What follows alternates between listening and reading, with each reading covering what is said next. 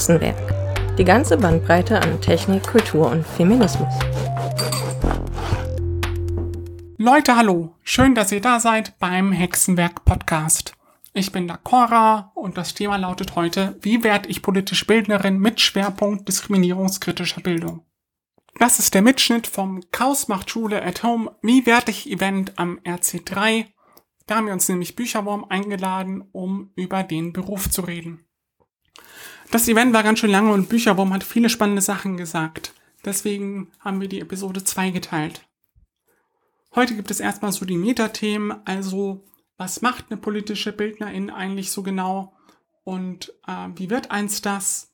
Und ähm, irgendwann demnächst, wenn wir dann noch tief ins Thema einsteigen und tatsächlich darüber reden, wie eins sich eigentlich auf eine konstruktive Weise mit der Diskriminierung, die die Gesellschaft ausübt und der Diskriminierung, die ein selbst ausübt, auseinandersetzen kann. Um diese thematische Zweiteilung tatsächlich hinzubekommen, ist die Aufnahme leider so ein bisschen zerstückelt. Ich habe mich da jetzt sehr bemüht, nochmal die Segmente aneinander zu setzen und quasi diese, diese thematische Trennung wirklich sauber zu machen. Aber eventuell wird man in der Aufnahme da noch so ein paar Artefakte von hören. Dafür ist es inhaltlich umso spannender. Zeitreisen funktionieren ja eigentlich nicht, trotzdem möchte ich es mal versuchen und sage direkt in die Vergangenheit. Bücherwurm, hallo, schön, dass du da bist. Ich ja, bin Bücherwurm, lebe in Köln und mache da seit mittlerweile schon einigen Jahren politische Bildung freiberuflich, hauptsächlich eben im Themenschwerpunkt diskriminierungskritische Bildungsarbeit und extreme Rechte und wurde von Caro gefragt, ob ich was darüber erzählen würde, wie ich dazu gekommen bin und was ich da eigentlich so mache. Und ich bin sehr gespannt auf unser Gespräch. Ja, dann würde ich sagen, steigen wir da direkt mal ein. Und zwar mit der Frage, was ist eigentlich, äh, was ist das eigentlich? Ich glaube, das Spektrum, was politische BildnerInnen machen, ist relativ groß. Ich selber mache entweder Vorträge, die von irgendwelchen Organisationen organisiert werden und die mich dann einladen für so eine Abendveranstaltung oder auch mal für ein Tagesseminar, wo ich dann zu einem bestimmten Thema eben einen ganzen Tag mit einer Gruppe gestalte. Oder ich mache auch mehrtägige Veranstaltungen, entweder so am ein Wochenendseminar oder auch mal eine ganze Woche, wenn ich zum Beispiel junge Menschen ausbilde, damit sie selber im Rahmen des Netzwerk für Demokratie und Courage beispielsweise Projekttage an Schulen machen. Äh, kann man, kann man das so sagen, dass du quasi Antidiskriminierungsarbeit machst? Ja, das ist auf jeden Fall auch ein Teil von Antidiskriminierungsarbeit. Ähm, wobei es mir da hauptsächlich um den Teil von nicht betroffenen Personen geht, also die von einer speziellen Diskriminierungsform zum Beispiel nicht betroffen sind, sich aber gerne damit beschäftigen wollen und ja, reflektieren wollen und Möglichkeiten, wie sie sich in diesem Machtverhältnis verhalten können, finden wollen. Das heißt, du machst dann quasi eher so den, den Teil der Diskriminierungsarbeit, der sich an quasi die nicht, nicht an die Gruppen, die Diskriminierung erfahren wendet, sondern du wendest dich eher an die ganzen anderen Leute und bringst denen dann quasi bei oder versuchst mit denen gemeinsam zu erarbeiten, wie es eigentlich möglich wäre, also die Diskriminierung, die auf jeden Fall stattfindet, zu reduzieren. Ja, also ich mache keine Empowerment-Arbeit, beispielsweise für konkret diskriminierte Gruppen. Ich habe zwar auch schon mit Mädchen und Frauen gearbeitet, wo es dann schon auch diesen empowernden Charakter hatte. Und wenn ich beispielsweise im Themenfeld Sexismus was mache, kann ich ja durchaus aus einer eigenen Betroffenheit auch sprechen. Aber mein, ich, ich empfehle dann schon auch weiter, wenn es Gruppen gibt, die so eine Betroffenenarbeit machen, falls halt doch Menschen aus einer Gruppe von Betroffenen in der Gruppe sind. Aber hauptsächlich geht es in den Seminaren dann drum, wie kann ich aus einer, ja, auf den ersten Blick unbeteiligten Position heraus äh, mich zu dem Thema verhalten, welche Möglichkeiten habe ich und wie kann ich vielleicht auch meine eigene Organisation aufstellen, um mit Diskriminierung insgesamt umgehen zu können und eigene Diskriminierung abzubauen. Ich verwende da persönlich immer den Begriff gering marginalisierte, weil die sind ja auch gar nicht mal, nicht gar nicht marginalisiert, aber zumindest oft dann doch eher diejenigen, die, die mit ein bisschen weniger zu kämpfen haben. Und da gibt's dann ja quasi immer, immer, immer, immer, immer doch, doch eben so Unterschiede. Und dann gerade als Person, die eben nicht von was betroffen ist, ist es eigentlich wichtig, sich zu überlegen, wie kann ich quasi, wie kann ich eigentlich quasi die Leute, die, die diese Diskriminierung am eigenen Leib wirklich stark erleben, erleben äh, stärken.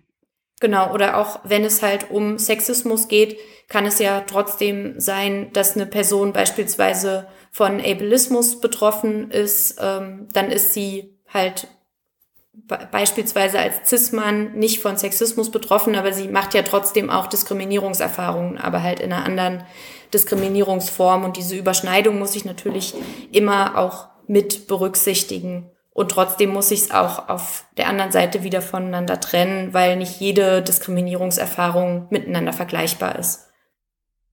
Das ist dieses Feld der Intersektionalität. Also eben sich auch tatsächlich genau anzuschauen, von, von welchen mehreren Sachen oder einzelnen Sachen ist eigentlich eine Person betroffen und dann da eben die, die, die Ähnlichkeiten zu sehen, aber vor allem eben auch die Unterschiede wahrzunehmen. Dass dann vielleicht so, so, so, so die Experience von einer, einer Frau versus einer behinderten Frau, die sind vielleicht irgendwie unterschiedlich. Das ist, der Sexismus ist dann auch nicht der gleiche. Genau. Intersektionalität ist auch, glaube ich, ein Konzept, was aus ähm, der schwarzen Antirassismusbewegung kommt. Das möchte man, glaube ich, also das möchte ich persönlich zumindest immer dazu sagen, weil das dann ja doch eben auch wichtig ist, zumindest zu honorieren, dass es die Leute sind, die die Arbeit dann auch tatsächlich gemacht haben, das mal zu beschreiben. Genau, Kimberly Crenshaw hat diesen Namen auch geprägt, eine schwarze US-amerikanische Anwältin, äh, die eben genau darauf gestoßen ist, dass es Diskriminierung in einem Unternehmen gab, wo aber schwarze Männer gearbeitet haben und weiße Frauen gearbeitet haben und es dadurch eben für schwarze Frauen nicht möglich war, Diskriminierung rechtlich äh, geltend zu machen, weil eben sowohl schwarze Menschen als auch Frauen dort beschäftigt waren. Also Kimberly Crenshaw auf jeden Fall eine Person, die man mal im Internet recherchieren kann. Bücherwurm, wie bist du eigentlich zur politischen Bildung gekommen? Ich habe mich schon seit meiner späteren Jugend, sag ich mal, mit dem Thema Diskriminierung beschäftigt und mich auch in dem Thema engagiert. Mein erster Versuch, da Bildungsarbeit zu machen, war, glaube ich, in der Oberstufe, als ich in einer Projektwoche selber ein Projekt zum Thema extreme Rechte ähm, anleiten wollte, was ich dann nicht durfte, weil es zu politisch war. Aber ja, nachdem ich dann äh, von der Schule weg war, habe ich dann irgendwann beim Netzwerk für Demokratie und Courage so eine Teamschulung gemacht. Das ist ein Projekt, was Projekttage in Schulen, die eben von jungen Menschen selber durchgeführt werden, anbietet. Und dann habe ich angefangen, da Projekttage zu teamen, habe dann eine Trainerinnenausbildung gemacht, so dass ich angefangen habe, selber Teamende auszubilden und habe parallel dazu dann auch für andere Organisationen, die mich gefragt haben, solche Workshops und Seminare gemacht und bin da ein Stück weit immer weiter reingeraten. Das war eigentlich nie so eine bewusste Entscheidung, ich mache das jetzt zu meinem Beruf, sondern es hat sich einfach es ist immer mehr geworden an Anfragen und es hat mir Spaß gemacht und ich habe das Gefühl gehabt, dass ich das, was ich da mache, irgendwie auch kann. Und irgendwann habe ich dann gesagt, okay, dann akzeptiere ich das jetzt so und dann ist es jetzt erstmal mein beruflicher Alltag, diese Seminare äh, zu machen. Und dadurch, dass ich auch davon leben kann, äh, hat es dann ganz gut gepasst. Heißt, du hast also nicht einen Job gesucht und äh, wolltest irgendwie Geld verdienen und hast dann beschlossen, so ich, ich, ich mache jetzt hier eine Ausbildung zur politischen Bildnerin, sondern du hast quasi vorher schon Aktivismus gemacht und hast dann irgendwann gemerkt, das ist wichtig, das, ähm, äh, das möchte ich tun und hast dann darauf, äh, daraus einen Beruf gemacht. Keks fragt, mich würde interessieren, wie sich der Weg von der konkreten Organisation, wo du gestartet hast, hin zu komplett selbstständiger Arbeit gestaltet hat. ich versuche mal auf die Frage von Keks zu antworten ähm, und mach's mir leicht, äh, weil irgendwann war so klar, ich ähm, muss mich selbst um Krankenkasse kümmern und äh, damit geht dann auch einher, dass ich äh, das mit der Steuer machen muss. Und eigentlich war tatsächlich dadurch dann so für mich klar, okay, dann ist jetzt wohl der Punkt gekommen, wo ich mich dann halt dafür äh, entscheide, dann bin ich jetzt halt freiberuflich tätig. Ähm, aber es gab meinerseits nie so eine so eine konkrete mh, mm, Entscheidung, okay, ich bemühe mich jetzt um mehr Aufträge, sondern das ist tatsächlich einfach so entstanden und ich habe dann halt immer weniger andere Sachen gemacht ähm, und mehr von den Bildungsangeboten. Äh, also du hast es einfach gemacht und dann wird es mehr und dann hast du Wege gefunden, also Leute gefunden, die dich dafür auch bezahlen wollen und dann wurde auch das mehr und dann ist es quasi so einfach organisch gewachsen. Genau, also ich habe mich nie bemüht, ähm, dass ich gebucht werde, sondern es war halt eher also ich habe einfach den großen Vorteil, über das Netzwerk für Demokratie und Courage total viel machen zu können und über das DGB Bildungswerk Sachen machen zu können und so weiter. Und dadurch ähm, wird mir quasi schon viel Akquise abgenommen. Und es ist immer wieder so, dass Leute in meinen Seminaren sitzen und dann halt ähm, danach fragen, äh, ob ich für eine bestimmte andere Veranstaltung auch noch buchbar bin. Und weil gerade das die Frage im Chat ist, wie das mit dem Hauptklientel ist, ich mache viel für junge Menschen, die nicht mehr in der Schule sind, ähm, die sich für ein Thema interessieren, ich mache aber auch Sachen für SozialarbeiterInnen von einem bestimmten Träger, der mich bucht oder sogenannte Bildungsurlaube für das DGB Bildungswerk. Also, wo man dann auch so Wochenseminare zu einem bestimmten Thema anbieten kann und dann melden sich da Menschen an. Ich bin aber auch in Lehrerkollegien unterwegs, ähm, oder ja bei offen ausgeschriebenen Seminaren. Das ist sehr, sehr unterschiedlich. Ich mache gerade eher wenig mit Jugendlichen selber und halt viel mehr mit MultiplikatorInnen beziehungsweise ja mit Menschen, die ihre eigene Schulzeit zumindest äh, schon ein, zwei Jährchen hinter sich gelassen haben. Kannst du das mal für uns plastisch machen? Bücherwurm, wie sieht eigentlich so ein konkreter Arbeitsalltag für dich aus? Es gibt zwei Sorten von Arbeitsalltag. Der eine Arbeitsalltag ist, dass ich äh, morgens aufstehe und mit Twitter Kaffee trinke und äh, mir versuche, einen ja, äh, Überblick zu verschaffen, was so passiert ist dann mal gucke, wo ich noch Konzepte schreiben muss, wo ich Abrechnungen machen muss. Ganz furchtbar. Ich, es gibt wenig, was ich mehr hasse, als Abrechnungen zu machen. Dokumentationen von vergangenen Seminaren erstellen oder irgendwelche Absprachen mit Co-ReferentInnen treffen oder mit Organisierenden oder selbst Visualisierungen vorbereiten, also Sachen, die ich dann in Seminaren zeige zur Verdeutlichung von dem, was ich beispielsweise auch erzähle oder Materialien zusammenstellen, mit denen ich arbeiten möchte. Das ist so der eine Arbeitsalltag, würde ich mal sagen. Der andere Arbeitsalltag ist, wenn ich auf so einem Wochenseminar beispielsweise bin, dann äh, bin ich in einer Bildungsstätte, wo es morgens zwischen acht und neun Frühstück gibt und so ein klassischer Seminartag geht mit einem Energizer oder einem Warm-up los, also einer kleinen gemeinsamen spielerischen Methode, wo wir den Körper und auch das Hirn ein bisschen aktivieren. Dann gibt's eine Ist-was-Runde, ist irgendwas zu klären, bevor das Seminar so richtig losgehen kann.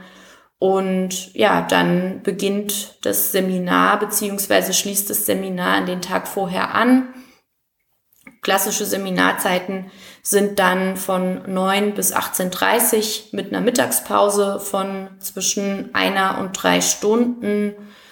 Und ja, so ein Seminar ist dann so eine Mischung aus ähm, Input, also dass ich was an einem Flipchart oder an einer Pinnwand referiere oder wer anders was referiert oder dass teilnehmende Gruppenarbeiten machen oder auch, dass es Methoden zur Selbstreflexion gibt, wo ich dann in erster Linie da bin und ansprechbar bin oder auch mal in die Gruppen reingehe und gucke, ob es irgendwas gibt, wo ich die Gruppen unterstützen kann.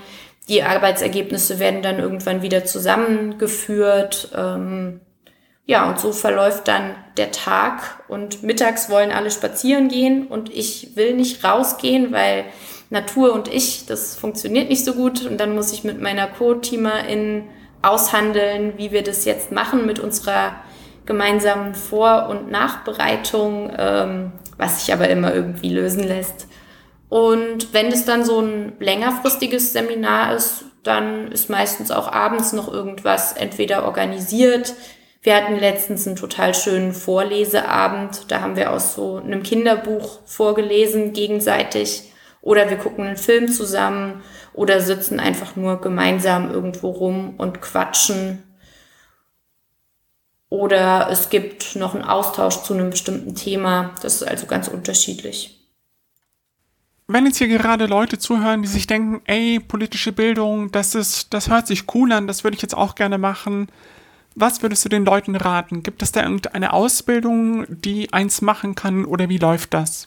Ich weiß gar nicht, ob ich so richtig Ratschläge geben kann, wie man selber politische Bildnerin wird. Ich würde sagen, Seminare besuchen ist ganz, ganz wichtig. Ähm, die ein oder andere Ausbildung machen um da auch Netzwerke nutzen zu können und um überhaupt rauszufinden, was möchte ich denn eigentlich machen und was kann ich denn machen. Und ähm, ja, dann auch, also klar, es ist eine Möglichkeit, über eine eigene Homepage äh, sich, sich selbst anzubieten. Ähm, es kann aber halt auch sinnvoll sein, sich über zum Beispiel mobile Beratung zu vernetzen oder sich über Gewerkschaften in dem Themengebiet zu vernetzen. Ich glaube, es ist sehr, sehr schwierig, komplett von außen da irgendwie reinzukommen. Aber ähm, ja, teilweise gibt's ja auch Stellen als BildungsreferentInnen. Aber wenn ihr selber ein Thema habt, wo ihr euch gut auskennt und wo ihr gerne zu arbeitet, das dann irgendwelchen Organisationen anzubieten. Auch VHS kann so eine Gelegenheit sein. Ähm, also Volkshochschulen, ähm, um so einen Einstieg zu finden.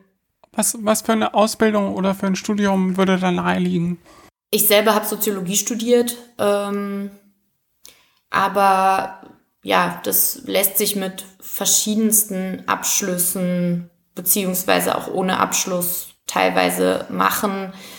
Mm, ich glaube, die Praxis ist viel, viel wichtiger als äh, das Studium, weil ja die Expertise halt in dem Bereich auf jeden Fall in der Praxis liegt.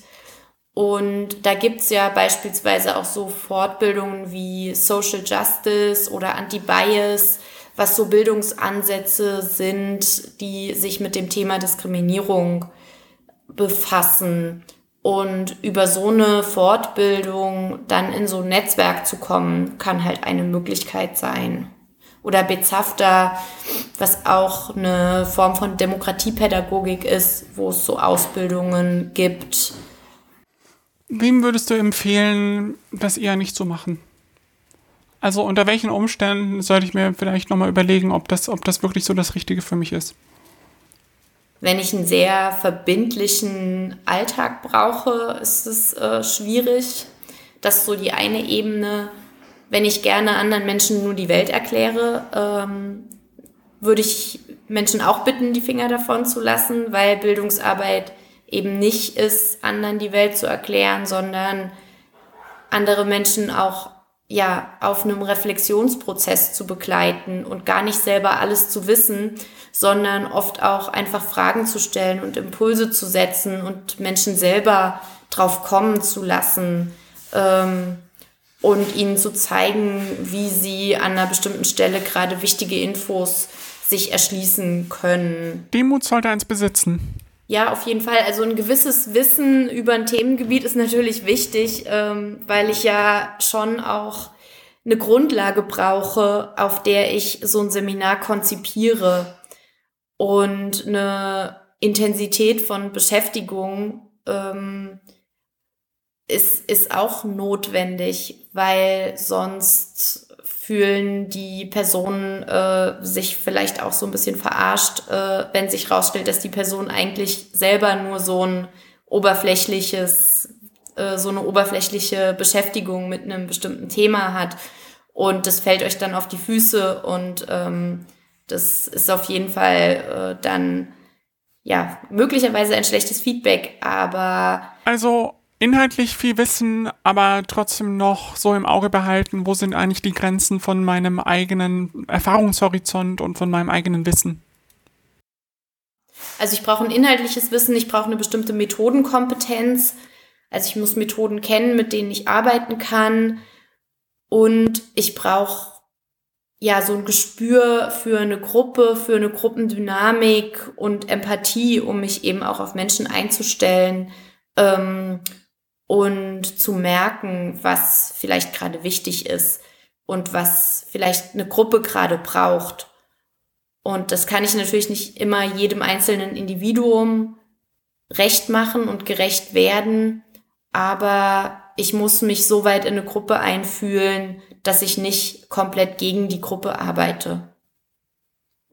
Man muss ja dann irgendwie auch am Schluss, also man, man hört dann irgendwie, Kritik bekommt man doch am ehesten, nimmt man am ehesten von Leuten an, denen man vertraut, wo man das auch Gefühl hat, wir, wir sind hier zusammen in dieser Sache und wo man, wo man dann irgendwie auch so eine Gemeinsamkeit herstellt. Gibt es denn sonst noch Fragen? Hm, eigentlich nicht, nur gerade die letzten, der letzte Absatz ähm, würde mir total schwer fallen, wenn ich jetzt ähm, wirklich einer in einer Gruppe hm, Rechtsradikaler sitzen würde, dann würde es mir echt schwer fallen. Also ich schätze mal, das wird wahrscheinlich nicht so häufig vorkommen, aber dann wird es mir sehr schwer fallen, äh, eine Gemeinsamkeit zu finden und da dann irgendwie eine Umkehr zu schaffen oder ah, das finde ich schwierig. Danke dir für den Beitrag, Silvia. Das war Silvia, die ist mit in dem Debattenraum, in dem wir gerade aufnehmen, hat sich zu Wort gemeldet. Ich würde sagen, ähm, der Kommentar leitet sehr schön direkt in die nächste Frage über, nämlich, was müssen eigentlich solche Gruppen mitbringen, damit ähm, politische Bildung und solche Events da überhaupt funktionieren können? Das kommt sehr auf den Kontext an. Es gibt viele Seminare, da ist es schon Voraussetzung, dass es so ein Eigeninteresse der Teilnehmenden gibt. Aber es gibt schon auch Seminare, wo dann beispielsweise ganze Kollegien reingesetzt werden und die Einzelnen nicht so viele Möglichkeiten haben, nicht teilzunehmen oder was anderes zu machen. Und dann kann es schon auch schwierig werden, weil die Personen sich nicht von sich aus mit dem Thema auseinandersetzen. Aber jetzt zum Beispiel eine Gruppe von äh, rechten Jugendlichen würde ich gar nicht als Auftrag annehmen, weil das in meinen Augen nicht funktioniert, äh, da ein Seminar zu einem Thema Diskriminierung zu machen. Ähm, es kann immer sein, dass einzelne Leute in der Gruppe sitzen, die doch ein relativ diskriminierendes Welt- und Menschenbild haben und wo ich dann schon auch mal ähm, mit, also in eine Diskussion gerate oder auch in eine Diskussion gehen muss und mich dann auch mal positionieren muss. Aber wenn ich merken würde, ich sitze gerade in einem Raum, wo eigentlich nur der rechte, verstockte Anteil eines Kollegiums ist, würde ich auch die Frage stellen, bringt es gerade was, dieses Seminar zu machen? Ähm, oder breche ich das nicht besser ab? Also, so gesehen ist quasi Freiwilligkeit schon auch eine Voraussetzung, um diese, diese Workshops machen zu können. Für die meisten Sachen ja. Also wenn Einzelne nicht freiwillig da drin sind, dann ähm, können die mitschwimmen. Ähm, die gehen dann quasi in der Gruppe unter und es geht dann eigentlich, der Rest der Gruppe schafft es dann irgendwie dieses Gruppengefüge zusammenzuhalten.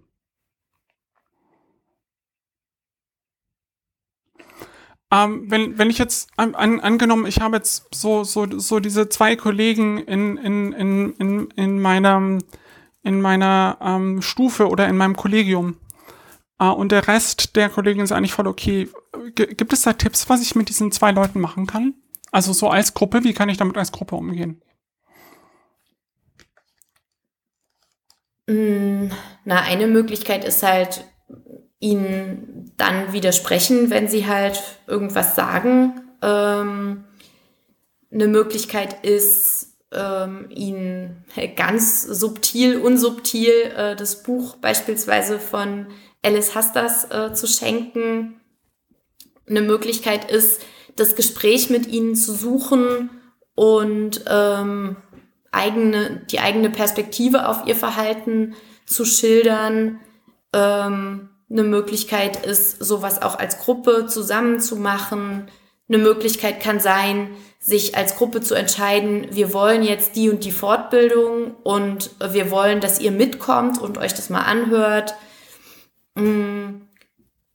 Vielleicht ist auch so eine Empfehlung statt einem Buch und Podcast. Das ist mir nämlich eben eingefallen, dass ich als eine ganz wichtige Quelle für meine Informationen ähm, und auch was Perspektiven von, von Menschen angeht, Podcasts gar nicht erwähnt habe, ähm, wo es sehr viele äh, gute Podcasts in den verschiedensten Feldern rund um Diskriminierung gibt. Und ja, zu der Frage, was ich da mit KollegInnen machen würde, ähm, ja, das reicht halt von so unterschwelligen Beeinflussungsversuchen bis auch hin zu konkreten Ansagen, ähm, dass das Verhalten kontraproduktiv ist, ähm, dass das Verhalten verändert werden muss. Ähm, ja, es kommt total auf die, auf die jeweilige Situation an. Manchmal kann auch äh, eine Hierarchiestufe höher äh, so eine Möglichkeit der Intervention sein. Ich persönlich mache mir manchmal die Arbeit, wenn ich jetzt tatsächlich gemerkt habe, hier steht so eine Person vor mir, die eigentlich irgendwie, mit der ich eigentlich nicht klarkomme, ich persönlich gehe dann, gehe dann meistens, ich persönlich schalte dann irgendwie so diesen, diesen Teil von mir, der irgendwie jetzt hier gerne, gerne konstruktiv auf Menschen blicken soll, ich, ich, ich schiebe das so ein bisschen zur Seite und versuche dann manchmal einfach tatsächlich zu verstehen, wie diese Leute ticken und versuche dann zu fragen, gar nicht mit dem Ziel, jetzt von irgendwas zu überzeugen, weil das kann eh nicht klappen, sondern, sondern hör einfach mal zu, um auch zu verstehen, dieses Weltbild, um, um zu verstehen, wie dieses Weltbild funktioniert und wie die so ticken. So, manchmal passiert es dann ja tatsächlich, dass man irgendwie feststellt, was eigentlich mit den Leuten abgeht, weil oft sind das dann ja irgendwie, also so, so auch subjektive Schicksale, die dann dastehen. Also das heißt jetzt nicht, dass die tatsächlich irgendwie stark getroffen sind von irgendwas, aber die fühlen sich dann irgendwie auf eine Weise ähm, schlecht behandelt oder so und dann, dann einfach so aus Interesse, was, was, was geht da eigentlich irgendwie, um das auch so ein bisschen zu verstehen. Ich habe gerade die Frage im Chat, sehe ich gerade nach Podcasts, die ich empfehlen würde. Mm, auf jeden Fall Feuer und Brot, wo Alice Hastas dabei ist, aber auch Rise and Shine, ähm, wo es um wirtdeutsche Perspektiven geht. Mm, die neue Norm ist ein Podcast, äh, wo es um Behinderung geht, ähm, den ich sehr schätze. Mm, der Lila Podcast, wo es um Feminismus und daher notwendigerweise auch immer um Sexismus geht. Ich persönlich mag auch halbe Kartoffel ganz gerne. Ich sehe in meinem Podcatcher gerade noch den Kids Podcast, der, wo es eigentlich um, um, um Pädagogik, Traumapädagogik geht, geht, aber natürlich eben auch viele von diesen, von den Themen, wie geht man mit traumatisierten Menschen um, angeschnitten werden und den ich persönlich sehr spannend finde. Im Chat kam gerade noch auf eine Tüte, sei auch noch ganz gut. Auf eine Tüte heißt der Podcast. Und dann hatte Silvia, glaube ich, auch noch eine Empfehlung. Ja, also äh, ähm, zwei Dinge. Erstens finde ich den Ansatz total spannend. Also eben nicht nur das Empowerment, sondern einfach auch die andere Seite, dass man äh, Menschen beibringt, äh, dass Verhaltensweisen für andere abwertend sein können. Ne? Und einem das gar nicht so bewusst ist manchmal. Und äh, wo wir ähm, beim Bücherlesen sind, also ich persönlich hatte da wirklich einen Spiegel äh, vor Augen ähm, in Miniatur-Alltagsdingen, wo ich mich eigentlich wirklich als absolut antirassistisch bezeichnen würde. Aber als ich das Buch von äh, Was weiße Menschen nicht über Rassismus hören wollen von Alice Hastas gelesen habe, äh, also das ist so, so wirklich ein, ein Aha-Erlebnis nach dem anderen. Was kein Podcast ist, was ich aber auch sehr spannende Perspektiven fand, war ähm, von äh, Daniel Donkowski äh, Freitagnacht-Juice, so ein YouTube-Format, also nee, eigentlich ein Fernsehformat, aber bei YouTube zu finden, wo es so verschiedene jüdische Perspektiven auf bestimmte Themen gab. Das war's dann auch schon mit dem Hexenwerk, zumindest mit dieser Episode. Vielen Dank an Bücherwurm fürs Besprechen von diesem Thema und wenn euch der Rest des Gesprächs interessiert, der kommt in den nächsten Wochen irgendwann im Hexenwerk-Feed. Chaos macht Schule at Home, wie wertig, ist eine Veranstaltung von Chaos macht Schule Hannover. Die findet jeden letzten Mittwoch im Monat um 19 Uhr in unserem Big Blue Button statt. Die Veranstaltungen werden vorher auf hannover.ccc.de angekündigt, da könnt ihr euch also informieren. Den Podcast-Feed, wo dann der Rest vom Gespräch hochgeladen wird, den findet ihr unter podcast.hexen.org. Ich bin Dakora und danke euch fürs Zuhören. Bis zum nächsten Mal beim Hexenwerk Podcast.